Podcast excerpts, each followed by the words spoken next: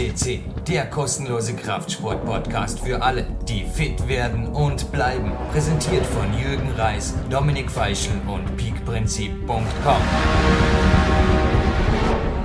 Willkommen, liebe Hörer, auf PowerQuest CC. Heute im Studio Dominik Feischl und wir haben einen sehr interessanten Studiogast heute bei uns. Das ist der Karl Hummer, ein langjähriger Trainingspartner von mir mittlerweile. Wir haben schon sehr gute Einheiten absolviert und er ist auch so ein, ein sehr guter Freund von mir. Und Karl, du hast eine ganz besondere Geschichte zu erzählen. Du bist erstens ein sehr äh, begeisterter Sportler immer schon gewesen, aber du hast ein kleines Handicap, das ist eine Unterschenkelamputation und trotzdem muss ich sagen, trainierst du, glaube ich, härter wie die meisten anderen. Karl, erzähl einmal, wie bist du zum Kraftsport gekommen? Erstmals hallo, liebe Hörer, hallo, lieber Dominik. Danke, dass ich heute hier sein darf. Ja, wie bin ich zum Kraftsport gekommen? Ich habe den Kraftsport kennengelernt im Reha-Zentrum. Äh, als ich äh, dort stationiert war, habe ich eine kleine Kraftkammer vorgefunden und dort habe ich eigentlich äh, Muskelaufbau betrieben, äh, weil durch die Amputation der Oberschenkelmuskel so atrophiert ist und äh, mir ist gesagt worden, ich solle äh, in diesem Bereich etwas tun ja, das hat mir so viel Spaß gemacht und eigentlich äh, Auftrieb gegeben, dass ich nach der Reha äh, zu Hause dann in einem Fitnessstudio gegangen bin und versucht habe, das ganze Training weiterzuführen. Und das war einfach ein Wahnsinn, was das mir gegeben hat, nicht nur äh, an Muskulatur, sondern auch Selbstvertrauen und äh, mein eigenes Ich ist, hat das gestärkt, das Training. Ja. Und das war ein Wahnsinn und das habe ich einfach weitergeführt und das macht immer noch großen Spaß. Ja. Karl, bei dir ist es nicht nur beim Hobby Kraftsport geblieben, du hast auch äh, dich selbst äh, beruflich in diesem Feld betätigt. Äh, erzähl, was, was, was hast du da gemacht? Ich, ich durfte selber einmal bei dir trainieren. Du hast, glaube ich, ein Fitnessstudio auch einmal besessen, hast aber auch sehr klein angefangen und das ist immer größer geworden. Das ist richtig, äh, weil ich eben in einem Fitnessstudio war und äh, nicht ganz zufrieden war mit der Trainerleistung, äh, habe ich mir einfach einmal Gedanken gemacht, habe Lektüren mir besorgt, habe ich mal versucht, was es für Ausbildungen gibt und da bin ich einfach mal genauso einfach mal nach Deutschland gefahren und habe dort ein Praktikum absolviert, bin herzlich empfangen worden und ich habe sehr viel gelernt bei unseren Nachbarn und dann habe ich gesagt, okay, jetzt bin ich bereit oder reif genug, dass ich ein eigenes Studio eigentlich äh, gründen könnte. Und natürlich die größte äh, Verantwortung oder Herausforderung bei einem Studio ist einfach mal ein guter Trainer zu sein. Und das Wichtigste ist einfach Zeit für den Kunden, Zeit für den Trainierenden zu haben und immer die beste äh, Anweisung zu geben. Und das ist das Know-how hier. Mhm. Äh, das habe ich gemerkt, du bist einer, der sich sehr um den, den Kunden bemüht, also sehr, sehr auch schaut. Ich, in vielen Fitnessstudios heute ist es ja, glaube ich, so, dass Trainer eher damit beschäftigt sind, ja, äh, mit sich selbst und nicht mit dem Kunden. Aber du bist einer, der, der immer um die Leute auch schaut. Äh, erzähl mal, wie hat es bei dir angefangen? Du hast, glaube ich, bei dir zu Hause äh, ein kleines Studio errichtet. Du hast ja praktisch alles selbst gemacht ist richtig. Ich habe das, ein Studio, das was in Konkurs gegangen ist, die ganzen Geräte gekauft, habe sie bei mir in die Maschinenhalle gestellt. Das war so eine landwirtschaftliche Halle, die was nicht geheizt war, mit drei Stöcken. Und da habe ich mal Tonnen von äh, Geräten und Eisen hineingezerrt und habe dann einfach angefangen, mit einem Freund da zu trainieren.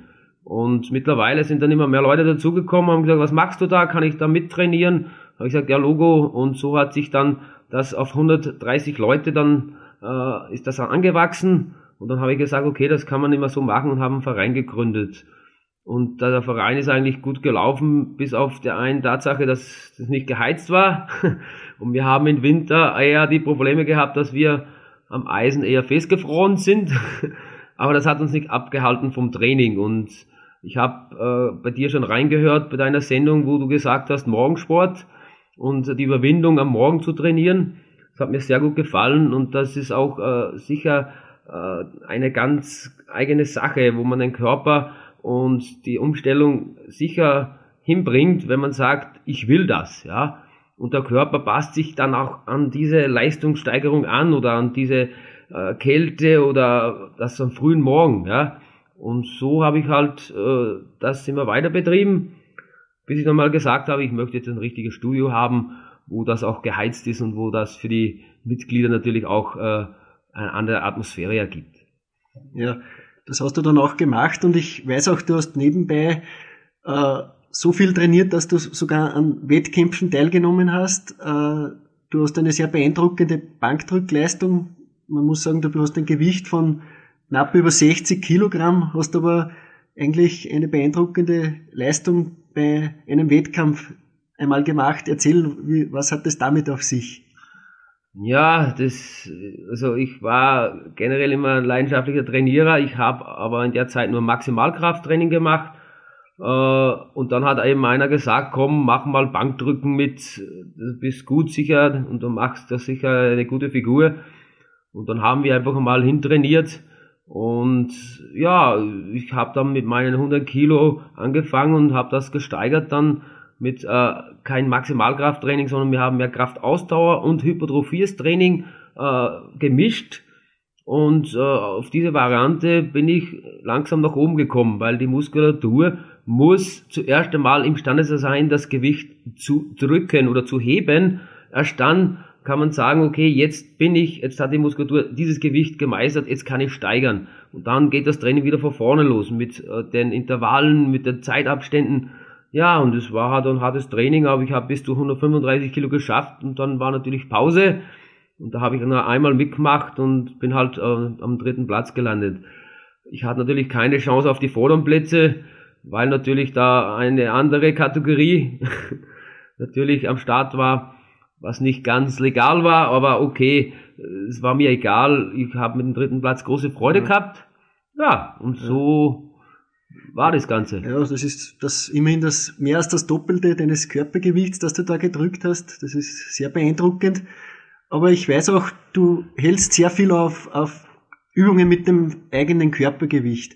Äh, man, man weiß, und das ist äh, die Tatsache, wenn man lange trainiert und, und oft mit schwerem Gewicht, äh, verzeihen einem das die Gelenke manchmal nicht. Und du bist aber einer, der sich immer mit freien Körpergewichtsübungen fit gehalten hat, sei es der Klimmzug, sei es Liegestütz, einfache Sachen, aber ich glaube, auf das schwörst du heute noch und ja, was siehst du die, wie siehst du die Stärke in diesen Übungen?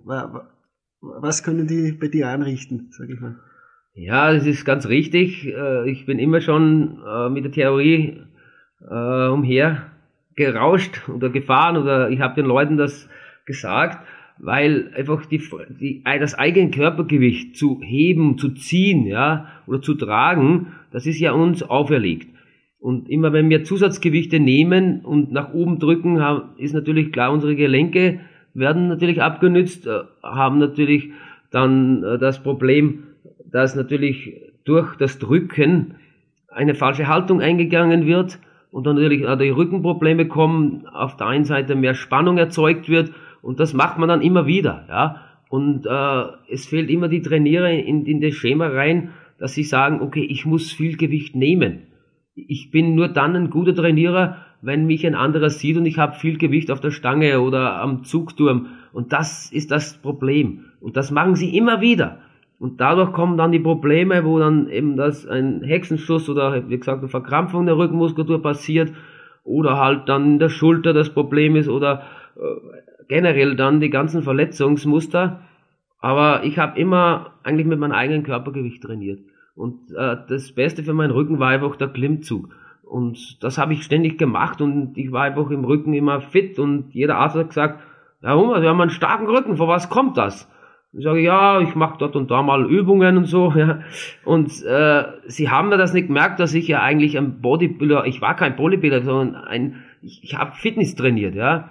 Und es hat mich ja keiner angesehen. Aber wenn die gesagt haben, okay, äh, können Sie da mal raufklettern, dann haben die gesagt, Wahnsinn, der ist ja wie ein Wiesel, wie ein, äh, ja, warum schaffen Sie das? Dann sage ich, ja, weil ich einfach imstande bin, mein eigenes Körpergewicht zu tätigen oder zu bewegen. Ja, das, das kann ich bestätigen, dass du ein Wiesel bist.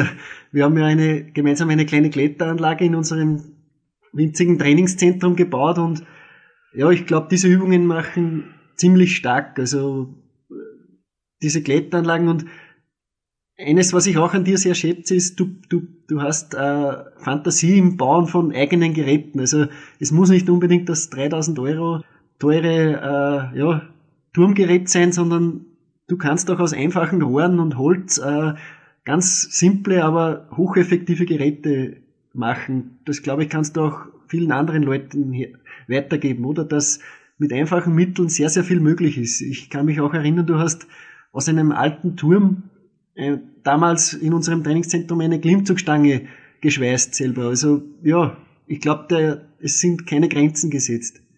Nein, das ist je nach Idee, man muss nur äh, wissen, was man will und da lässt sich alles machen. Und ich bin sehr oft von Leuten gefragt worden, äh, könntest du mal bei mir vorbeikommen, ich würde einen Trainer brauchen. Habe ich gesagt, okay, kein Thema. Und dann ist immer die Frage gekommen, was für Geräte brauche ich? Äh, brauche ich das da oder soll ich mir das kaufen und so. Sag ich, nee, brauchst du nicht. Äh, es reicht mir ein Bunching-Seil oder äh, was hast du noch zu Hause? Ein Tisch, ein Sessel, hast du Stühle? Äh, egal, es ist ein Equipment immer im Haus, ja. Und äh, ich habe jedes Mal, wenn wir in den Keller oder am Dachboden gegangen sind, irgendwas gefunden, was wir dann genommen haben für manche Übungen. Die Leute waren begeistert, die haben gesagt, ah toll, da brauche ich gar nicht viel investieren, das ist super. Und wenn ich nur mit Gummibänder gearbeitet habe, haben die gesagt, ah, das haben wir nicht gedacht, dass es so anstrengend ist, nur mit so Gummibänder zu arbeiten und richtig zu arbeiten. Und das hat den Leuten gefallen. Und darum bin ich immer äh, auf der Ebene gewesen mit den Ideen. Und natürlich in unser Klettergarten, das war natürlich Herausforderung. Und äh, mit dir hat das immer wahnsinnig Spaß gemacht. Und du bist einer, der was immer nie aufgibt. Ja, der hat immer gesagt, ja, das mache ich. Weil ich gesagt komm, Dominik, das machen wir so. Also sagt, okay, und dann hast du dir nachgedacht, ja, die Übung ist ja gut. Ja, die kann ich ja nur ausreizen, die kann ich ja noch besser machen, wenn ich ein Zusatzgewicht anhänge oder, und das hat mir gefallen an dir und das ist einfach super. Und solche Leute wie du würde man natürlich mehr brauchen, das ist richtig. Ja, du bist ja auch äh, sehr vielseitig sportlich unterwegs. Ich habe mit dir schon Tennis spielen dürfen, ich habe mit dir natürlich Fußball ist eine Leidenschaft von dir eigentlich die größte, dann bist du auch ein sehr erfolgreicher Sitzballspieler und bist da schon zu Meisterehren gekommen, bist international unterwegs gewesen. Und ich glaube, Sitzball ist so eine Sportart, die körperlich ungemein fordert. Also man muss sich das nicht so vorstellen, dass da fünf Personen am Boden sitzen und sich den Ball zuschießen, sondern da muss man ordentlich in Bewegung sein. Ich habe selbst einmal die Ehre gehabt, dass ich da mitspielen kann. Also das fordert den Oberkörper schon auf ganz besondere Weise, oder? Wie siehst du das, diese Sportart? Das ist richtig, ja. Auf jeden Fall, die, die zwei Vorderleute sind äh, extrem gefordert. Die drei Hinterleute, sagen wir links und rechts, die Außenleute weniger, der Mittel, Mittelmann eher vielleicht noch ein bisschen mehr. Darum hast du das letzte Mal, wie du mitgemacht hast, hast du gesagt, als Hintermann, na ja, bin ich halt nicht so eingesetzt worden, weil natürlich äh, die Schlagleute versuchen, äh, durch den Schlag einen Punkt zu erreichen und natürlich schlage ich dann nicht dorthin, wo ein guter Mann sitzt. Äh, es ist natürlich dann im Training, dass einer sagt, okay, ich bin heute gar nicht so richtig äh, warm geworden, aber natürlich die zwei Schlagleute vorne, die müssen unheimlich viel äh, sich bewegen. Man bewegt sich ja dann nur mit den Armen, oder? Es ist richtig, man macht das alles mit den Armen und äh, einen kleinen Bruchteil oder macht man halt mit den Beinen, weil man noch ein Bein hat, nimmt man das eine Bein zum Wegstoßen und sonst alles mit den Armen. Und, und da ist natürlich eine gute Schultergürtelmuskulatur gefragt, ist natürlich auch Bauchmuskulatur gefragt, Ausdauer ist gefragt, da kommt natürlich die Kraftausdauer mir wieder zugute. Ich habe nur ein Handicap, ich bin nur 1,70 groß und die Leine ist ein Meter hoch und in der Regel steht, man darf sich mit den äh, Hinterteilen nicht hochheben obwohl ich von den deutschen Freunden mir das abgeschaut habe, die kippen während des Schlag auch nach oben und sind aber 1,90 groß und die schlagen über die Leine mit einem solchen Bums, dass als Hintermann fast keine Chance hat, dass man diesen Ball noch erwischt. Natürlich muss man sich halt an Techniken einfallen lassen, so wie mit einem Fuß hochstoßen, äh, kurz den Ball wieder irgendwo erreichen und dann fällt man halt einen Meter wieder runter und man hat dann halt eine Hüftprellung und so. Aber das steckt man weg, weil einfach der Sport einfach begeistert und äh, die Mannschaft und das Ganze drumherum. Ja, und was mir besonders auf dir auffällt, du bist im Sport einer, der wie verwandelt, sage ich mal, auf das Spielfeld geht. Also du hast äh, persönliche Schicksalsschläge erleiden müssen, hast mit deiner Unterschenkelamputation sicher, ja, andere Leute hätten da sicher Ausreden damit bekommen, aber ich glaube, sei es im Fitnessraum, sei es am Sportplatz, sei es in der Halle, da gibt's für dich, glaube ich, keine Ausreden mehr, oder? Du kannst dich da überwinden, wie, wie ich es bisher nur von wenigen bisher gesehen habe. Ja, das ist leider Gottes so. Ich würde mir das von manchen anderen auch wünschen.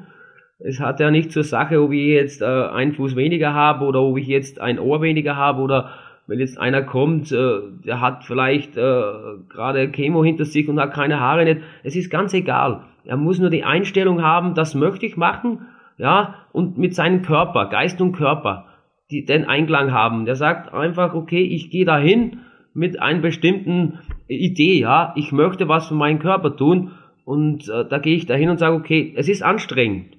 Das ist keine Frage. Und da ist die Überwindung gefragt, wo ich sagen muss, okay, ich mache das jetzt, dass das nicht einfach ist oder vielleicht einmal die Muskulatur schmerzt und sagt, oh ja, noch eine Wiederholung, jetzt tut's weh, dann muss ich aber drüber hinweg. Und wenn ich das geschafft habe, dann sage ich, ah, jetzt habe ich ein tolles Gefühl, jetzt fühle ich mich doppelt so gut, ja. Und das ist genau das und das würde ich mich eigentlich von vielen wünschen.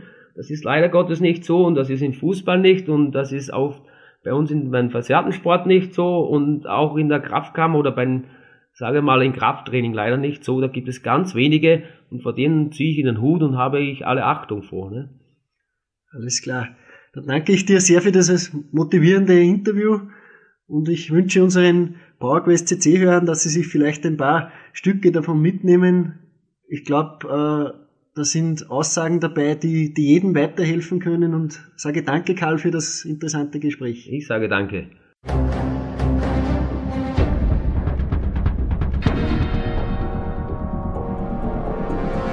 Alle Fitness-Bestseller der Peak-Trilogie, kostenlose Newsberichte und weitere Podcasts von PowerQuest CC sowie Trainingssoftware, Supplemente und Trainingsausrüstung, Personal Coachings, Seminare, Workshops und mehr. Jetzt direkt im Internet auf www.peakprinzip.com oder www.jürgenreis.com.